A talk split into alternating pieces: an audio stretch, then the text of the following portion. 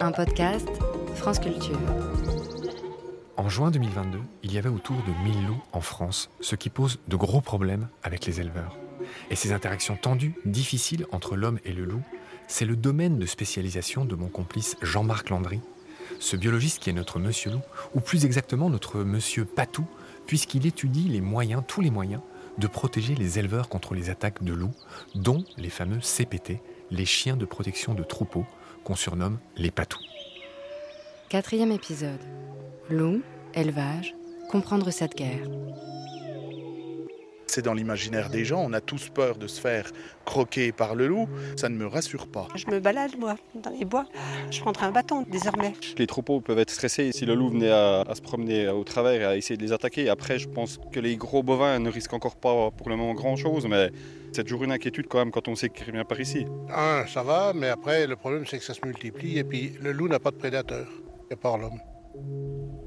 Il y a environ 12 000 ans, à la fin des glaciations, les chasseurs-cueilleurs se sont sédentarisés. Ce fut un grand tournant dans l'histoire de l'humanité. Ils ont pour ainsi dire posé leurs valises en peau de mammouth. Ils sont devenus agriculteurs et pasteurs. Ils ont cultivé les céréales et ils ont élevé du bétail avec leurs chiens. Depuis la naissance de l'agriculture et du pastoralisme, donc, l'homme a dû choisir entre vivre avec les loups ou tout simplement les exterminer. Les derniers loups ont été exterminés dans les années 30 en France. Mais en novembre 1992, le loup est revenu depuis les Abruzzes, en Italie, où il n'avait jamais disparu. Les deux premiers sont observés dans le parc national du Mercantour, au sud des Alpes. Les loups sont revenus tout seuls, en se dispersant. Ils n'ont jamais été réintroduits, contrairement à ce que prétendent beaucoup de gens. Plusieurs facteurs ont favorisé l'installation du loup. D'abord, et c'est une bonne nouvelle, il y a plus de forêts en France, et c'est en partie dû à la déprise agricole, au fait qu'il y a de moins en moins de paysans en France. Après 60 ans d'absence, les loups se sont installés sur des territoires où les populations d'ongulés sauvages, comme les chevreuils, les cerfs, les chamois et les sangliers, ont littéralement explosé partout en France, car ils n'avaient plus de prédateurs, et malgré les chasseurs, leur nombre a augmenté exponentiellement. Les deux loups italiens pionniers dont je parlais à l'instant ont été progressivement suivis par de nombreux autres, et aujourd'hui, en juin 2022, selon l'Office français de la biodiversité, qui est un peu en France le gendarme de la nature, il y avait autour de 1000 loups en France, répartis en presque 125 meutes. À ces loups italiens s'ajoutent maintenant les loups qui viennent de l'Est, de la Pologne via l'Allemagne, et qui commencent à s'hybrider avec les migrants italiens. Les loups sont installés sur tout l'arc alpin, qui est aujourd'hui leur plus dense zone de peuplement. Certains de ces loups sont allés jusque dans les Pyrénées, jusque dans les Vosges, et à l'heure où nous enregistrons ces épisodes, ils font beaucoup parler d'eux dans le Jura, où des éleveurs exigent leur abattage après des attaques sur des bovins qui sont plus rares que celles sur les brebis. En France, chaque année, on recense environ 11 à 12 000 brebis tuées, contre quelques dizaines de bovins seulement. La particularité avec le loup en Europe, c'est partout où il arrive, où il a recolonisé ses anciens territoires, on a des, conflits, que ce soit l'Espagne, l'Italie ou, la France. Mais la France reste un pays assez particulier parce qu'on n'a jamais vu, euh, je pense, dans le monde autant de dommages. Et on essaie de comprendre en fait pourquoi la France a autant de dommages. Donc on a essayé de faire des analyses sur des facteurs environnementaux, agro-pastoraux. Et je pense que la solution réside ou le problème réside dans la méconnaissance en fait du loup dans le système pastoral. En fait, on imagine un loup comment il devrait se comporter par rapport à la protection des troupeaux. Et en fait, chez nous, en France, on a une, tradition, on a des grands élevages, on a des professionnels qui, en fait, euh, malheureusement, peut-être ne changent pas suffisamment leur manière de faire, notamment dans, le sud. Et ce qui, qui, ce qui pose un problème d'adaptation, en fait, à l'élevage par rapport au loup. Donc, en sachant que le loup et la prédation doivent être considérés aujourd'hui comme euh, des aléas naturels et on n'arrivera jamais à un zéro prédation on, discute avec beaucoup d'éleveurs et de bergers, nous, nous ont aussi dit qu'en fait, euh, il y a aussi des abus parce qu'il y a des certaines personnes qui profitent un peu du système. Parce que bien sûr, on, paye, il faut aider les éleveurs et les bergers quand il y a des pertes, ça c'est clair, parce qu'il y a des pertes dues au stress, il peut y avoir des avortements, il peut y avoir un tas de trucs. Mais malheureusement, certains éleveurs vont, vont profiter de ce système-là et vont même se faire de l'argent sur ce système-là. Ce qui est dommage pour tous les autres éleveurs qui sont des gens honnêtes, qui essaient de travailler. Et puis aussi là-dessus, vous mettez la politique agricole commune qui favorise pas forcément les petits troupeaux. Donc on voit que le loup est en fait un révélateur de notre manière de gérer notre environnement et notre élevage, mais aussi de la relation euh, des, humains par rapport à l'élevage. Donc c'est ce clivage qu'on peut avoir entre les, villes et les campagnes. Et en fait, le loup, à quelque part, n'est pas toujours responsable parce que je vois que nous, on nous a beaucoup mis les bâtons dans les roues, donc les, milieux agricoles, pour pas qu'on fasse nos études. Donc parfois, je dis, ben, il y a un certain, ils sont autant responsables du loup. Malgré tous ces problèmes, il faut bien savoir que les loups évitent les hommes et leur bétail autant que possible. Ils se nourrissent ultra majoritairement de proies sauvages comme les chevreuils, les chamois, les biches et les sangliers. Malheureusement, les loups ont colonisé des zones qui sont dédiées à l'estive et au pâturage en général des moutons, des chèvres et d'autres animaux. Il y a deux camps irréconciliables en France. Il y a les pro-loups et les anti-loups. Pour l'instant, le dialogue semble impossible. Les positions semblent irréconciliables. L'image est choquante. Le corps d'une louve tuée par balle a été pendu par une patte devant la mairie du village de Saint-Bonnet en Champsaur dans les Hautes-Alpes. À côté, une banderole avec cette inscription Réveillez-vous, il est déjà trop tard. Du sang s'écoulait encore de ces blessures causées par des balles. Une mise en scène que les syndicats agricoles refusent de condamner. Pour eux, entre le loup et les éleveurs, il ne peut en rester qu'un.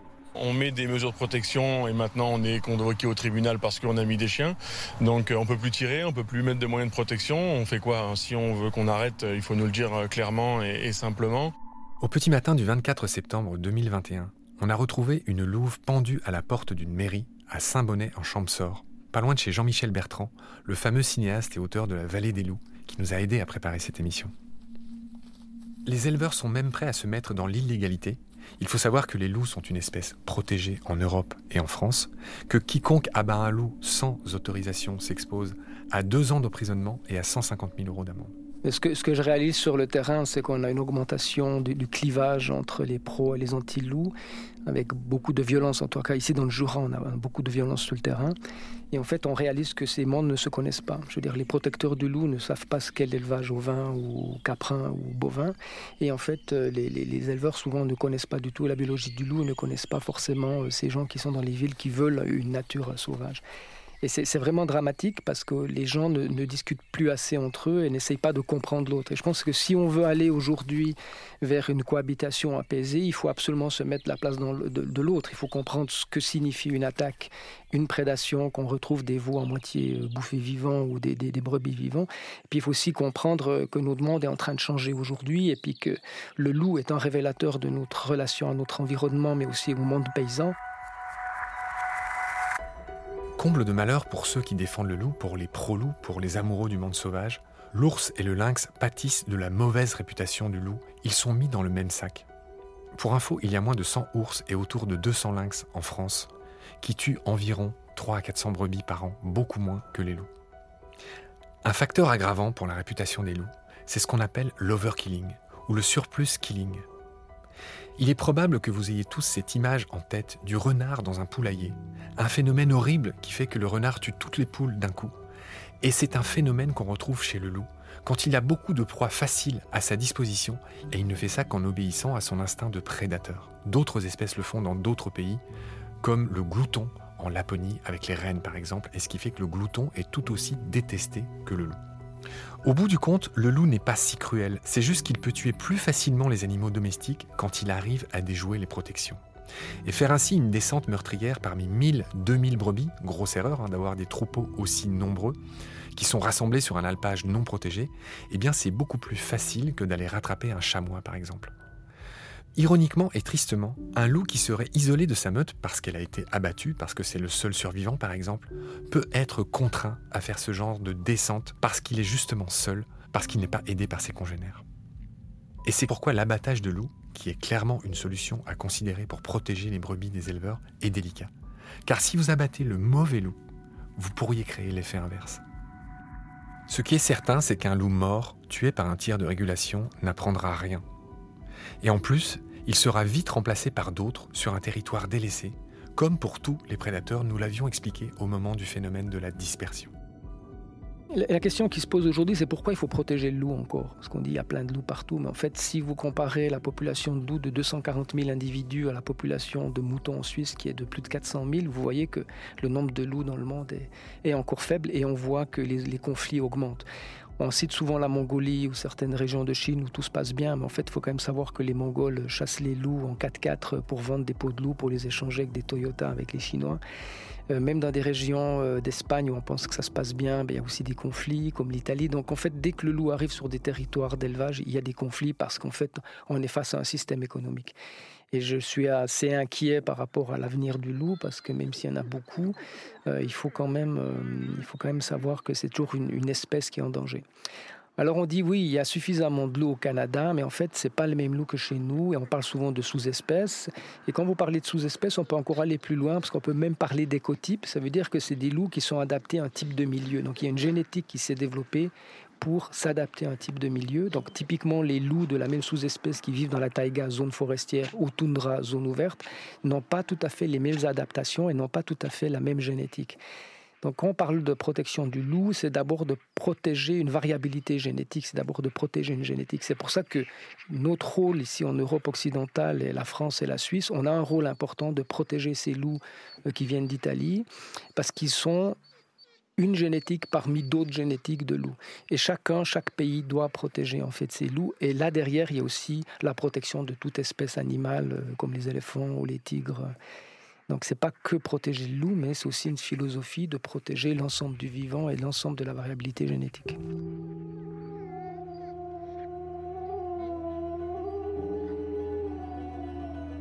Voyons maintenant s'il existe des solutions qui permettrait une cohabitation plus harmonieuse entre l'homme, disons les éleveurs, et les loups. Comment protéger efficacement un troupeau? Est-ce que cette culture existe en France? Si oui, quelles sont les méthodes? Aujourd'hui, il existe plusieurs méthodes de, pro de protection des troupeaux. La meilleure, celle qu'on a pu démontrer, euh, que ce soit euh, en Europe ou en Amérique du Nord, c'est le chien de protection des troupeaux. C'est ce grand chien qui accompagne les troupeaux, que ce soit ovins, bovins, caprins parce qu'il est capable en fait d'interagir avec le loup avec les mêmes armes. Il a une bonne dentition, il a la bonne ouïe, il, voit bien comme, comme le loup, il voit la nuit. Donc c'est vraiment l'outil qui permet d'accompagner les troupeaux. Mais malheureusement, le chien ne peut pas être utilisé partout, parce que soit on a des petits troupeaux, soit on est dans des zones très touristiques. Donc on essaie de trouver d'autres manières. Et une autre manière, c'est aussi la clôture. Si une clôture est bien faite, ça permet de, de, de garder le loup à l'extérieur de, de l'enclos. Et puis, bien sûr, on travaille avec un chef d'orchestre qui qui est le berger, qui lui est la personne qui va mettre tout ça en place avec l'éleveur. Donc vous voyez qu'il existe aujourd'hui différents outils de protection qui sont adaptés à des contextes bien précis. Et il faut utiliser cette boîte à outils qui permet en fait après d'essayer de, pouvoir coexister ou de, s'adapter à la présence des prédateurs, que ce soit le loup ou d'autres espèces. En attendant de convaincre de plus en plus d'éleveurs grâce à toutes ces méthodes, il y a toujours les tirs de régulation qui sont effectués, qui sont décidés par les préfets. Et il faut savoir qu'en France, il y a 20% de la population de loups qui est éliminée ainsi par ces tirs chaque année. En 2022, il a été décidé que ce serait 174 loups qui seraient abattus au nom de ce PNA, de ce plan national d'action qui concerne les loups. Selon les spécialistes comme Jean-Marc Landry, ces tirs serviraient davantage à acheter une paix sociale. Nous avons déjà vu que ces tirs n'étaient pas nécessairement la solution et que parfois ils peuvent même aggraver la situation. Les solutions passent par davantage de coopération, par davantage d'études, par des comparaisons avec ce qui se passe en Italie ou en Espagne ou en Allemagne, où d'autres méthodes sont expérimentées. En Europe, en France, la question du loup et de la possibilité de sa survie reste ouverte. Demain, quel avenir pour lui? Sera-t-il éradiqué une deuxième fois comme dans les années 30 Ou parviendra-t-on à trouver enfin un compromis viable entre le pastoralisme et ses grands prédateurs? Sur cette vaste question s'achève ce dernier épisode de la première saison de Mécanique du vivant. Vous pourrez retrouver ces quatre épisodes consacrés au loup sur franceculture.fr et sur l'application Radio France. Prenez soin de vous et de ce qu'il y a autour de vous. À bientôt.